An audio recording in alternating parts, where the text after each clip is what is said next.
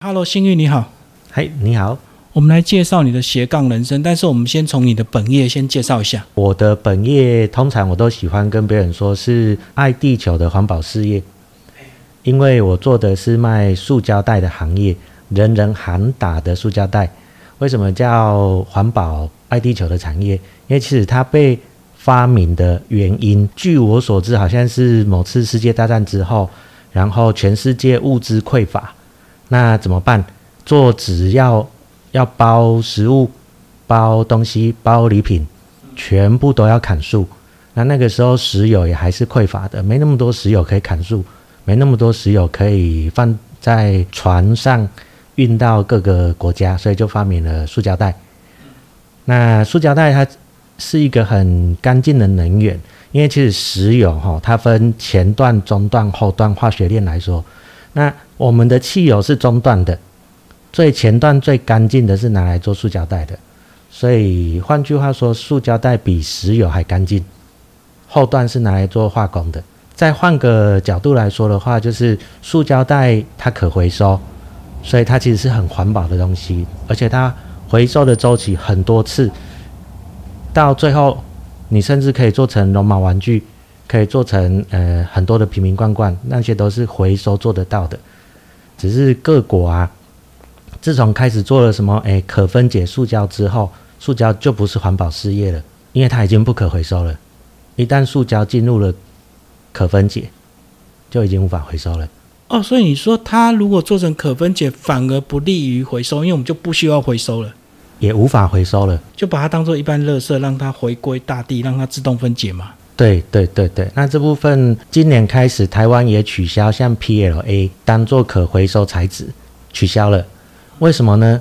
玉 PLA 是玉米做的塑胶袋，因为回收的塑胶袋必须符合跟一般食物腐坏一样，阳光、空气、水。阳光把它埋在土里没有，空气埋在土里没有，水有。即便是这样的条件一样。一百年不会腐化，所以以你们现在的产品是可回收还是不可回收？我们通通都是做可回收、不可分解的，在我们心目中，这才是真环保。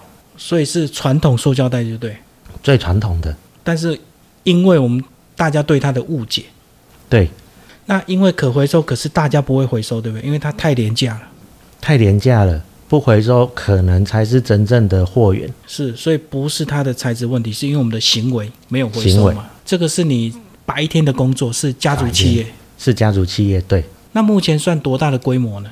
目前也是跟着我们因应政府因应趋势，减缩是减缩，我们就越做越小，从原本的可能有前二十大，做到现在的应该看有没有前一千了。哦，就是没有再投资，完全没有，完全停止，让它的产量慢慢的逐年递减，这样就对。也可以说是我们的长辈觉得，既然政府的方向就是减缩，那也没必要投资了。那你们有做什么转型的准备吗？还是就慢慢就不做了？就慢慢就不做了。对对对，长辈想的很简单，他只是为了要把所有跟着我们一起走的员工顾到退休。他说。这间公司不是为我们这些家族而在，而是为了员工而在。因为员工还在嘛？因为员工还在，公司就做；员工退休，公司就不做，很简单。好，刚讲的是你公司产品特性，那你的工作就是在做所谓的业务吗？业务，对对对。那你的客户是哪一些人？我的客户全部都跟吃的有关，只做餐饮业，对，食品、糕饼、面包店。可是他应该还是有一定的量才会跟你们接洽到的，因为你们是工厂啊。对，我们是工厂。然后一样就是有些刻字化、有些印刷、有些包装这样子吗？对，全刻字化产品。好，那我们来聊你的斜杠，你的兴趣。斜杠摄影，摄影是因缘际会。大概十岁的时候，我二伯有一台不要的单眼，然后就放到了我的手上。一个小朋友哪有那么多钱可以去玩单眼？底片要钱，冲印要钱，就这么刚好。我的坐在我隔壁的同学，他们家是开冲印店的。那我很喜欢拿着一台相机去他家问他爸爸，那他爸爸很大方的说：“哦，你就陪我儿子玩。”然后他就免费帮你冲印。对，就免费帮我提供底片跟冲印。十岁国小三年级的时候就开启了我的摄影人生。那时候你还记得你拍什么？我自始至终都喜欢拍人，但是可能拍的跟大家想的不太一样，既不是拍就是可能美女，也不是拍商业的，也都不是，就很喜欢拍只跟自己有关系的生活。就是你自己认识周边的人，对，吃饭也拍，看到有一个灯很漂亮也拍。哦，就生活摄影啊。对，生活摄影是没有任何商业渲染的主体，就是想拍什么就拍什么，然后就从此进入这个领域。就从此就进入这个领域了。那后来怎么样跨数位摄影？跨数位摄影也是很早很早，三十万像素的数位相机我就有了，就开始玩了。那时候可以说是还没几台，我就已经有数位相机了。是因为你的兴趣，所以你舍得花钱买这些先进的摄影设备。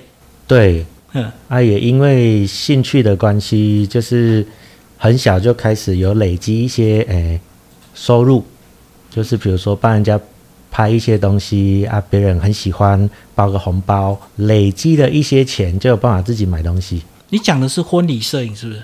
诶，那时候国小国中几乎都是可能就是看似商品摄影，我也不知道是不是，就是有人开店啊，有产品要拍，我就去拍一拍。啊，人家喜欢，人家就付钱，就工商摄影。对对对，就会包红包给我那个时候就是的我，就小朋友。那你后来摄影是玩到什么样的等级？是什么机型你都熟悉？就是退伍之后跟朋友合伙开的录音室，就是其实是先从录音室再回来摄影。原本退伍只是想说，哎，录音这个行业很新哦，因为那个时候电脑编曲才刚开始，然后我们就开始全台湾大学巡回去办讲座，然后提高知名度。因为其实我是不懂音乐的，是另外一个股东，他什么都懂。那在这个过程中，我发现影像好像非常重要，不然每一个过程都没有人记得我们，我才又转回，就是在那同时拿起我的摄影魂。把每一场做下了记录，变动态摄影。对，从那个时候开始就转动态，然后越转越夸张，因为是兴趣的关系。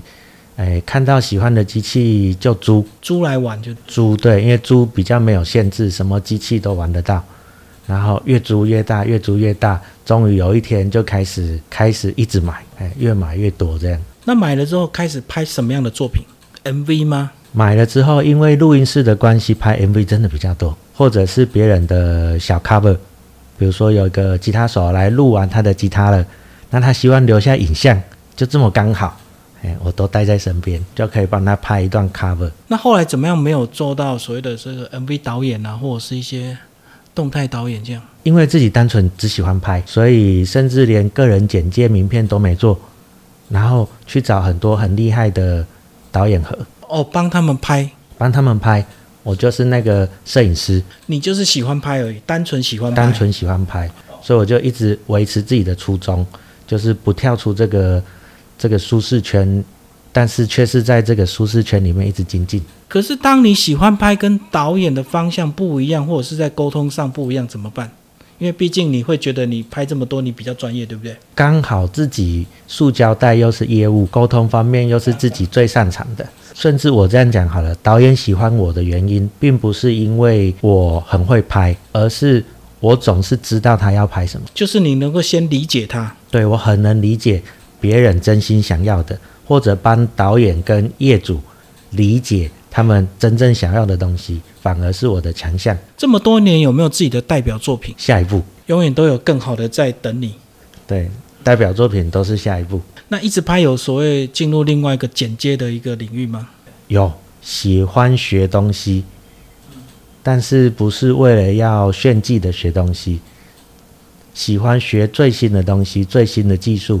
那我的剪接很少拿来做成是成品，单纯是自己喜欢学习。那成品都是那些导演自己剪的。哦，你就是摸索那个技术就对，享受那个技术的快感，但是不会把它变成收入来源或者是营业项目。对。但是导演的技术输出是我，就是导演只要碰到剪接有问题剪不出来的，他问我，我都刚好已经有答案了，答案刚好都在我脑海里。所以等于你走了很多人好几步，对不对？因为现在才开始自媒体兴起，很多人才开始拿起手机自己拍、自己录、自己剪。对。那你都不会渴望当一个网红吗？自己拍，然后剪一些作品，然后增加一点自己的曝光度、知名度。初衷就是拍吧，很单纯的拍，只要能够拍，我觉得那就是我最幸福的时刻。那你要不要讲一下技术发展？未来的软硬体技术会发展到什么程度？我知道奥运已经到八 K 了，对不对？我反而认为，因为现在主流媒体是手机，所以 K 数似乎只是一个数据。以个人看法，未来就是 AI 算图，终于有可能走向我们的专业器材了。所以 AI 会变成主流。AI，比如说，诶，场景判断。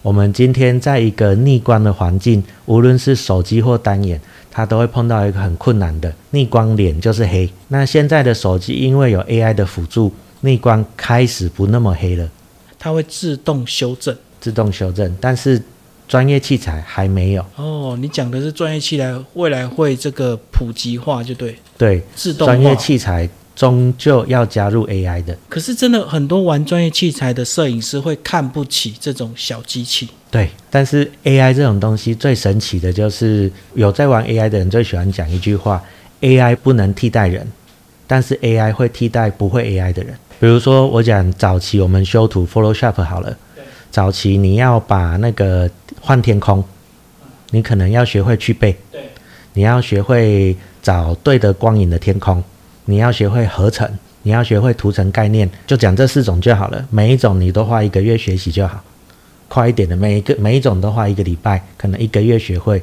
AI 不是最新的 Photoshop，因为有 AI，你只要选换蓝天这三个字的功能，按下去它就帮你换好了。自动辨识就对了。自动辨识，AI 已经帮你换好了，AI 会帮你去背，会帮你换蓝天，你还可以选择你喜欢的蓝天，选到喜欢为止。全世界有这么多的图库给你换蓝天，你总能选到你想要的。那如果技术不再是门槛，那到底未来要比什么？比创意吗？因为大家都会这些基本的技术了。我觉得未来真的除了创意以外，还真的要比快，就是唯快不破。因为当大家都会修图的话，那会修图的就已经没有那么厉害了，已经不厉害了。就是谁比较快。对，今天一个职业修图师加个蓝天要三十分钟，那我一个入门懂 AI 的，我只花了五秒钟，对，那你五秒钟先出来，你的流量就在你这边，对不对？我先拿到了。因为大家都会抢先看。对，一旦今天有一个话题性的东西出来了，因为我懂 AI，我甚至影片是叫 AI 帮我找图片，AI 帮我找影片，AI 帮我找音乐，我十分钟内把刚刚发生的新闻剪完了。职业剪辑师他可能今晚还不用睡觉，但是我已经睡觉发片了，这就是 AI。可是讲到 AI，那这样子是不是就混了很多所谓的假新闻、假资讯，对不对？因为我合成很快，快，对，所以我们更要能够识别。制作的人可能比较没有那么辛苦，对，但是看的人也许就辨识的人辛苦，就比较辛苦了。除非你不用手机，对不对？对对啊，因为如果就像你刚才说的，故意做假新闻的人，第一手就做出来了，真新闻是比他晚出来的，怎么办？对，我们看到很多合成图，就看的讲的跟真的一样，结果都是假的。假的。每一次都说美人鱼终于发现了，对啊，那现在要做美人鱼，终于发现了，手机就做得到了。哦，你只要一句话，它就帮你做出来。对对对，虽然我不是 iPhone，但是我有看到朋友的 iPhone，他现在拍完照片，手只是按下去就已经去背了，什么事都没有做就已经去背了，手指到了，动作就完成了。就已经完成了。可是你不会有时间焦虑吗？这么多新的东西发明的这么快，你时间这么有限，时间有限，也刚好看得开，学得完就学，学不完那就是命了，要好好过自己的日子。啊也有一个女儿，该陪女儿就陪女儿。谢谢我们这个新玉讲你的这个斜杠人生，谢谢。谢谢。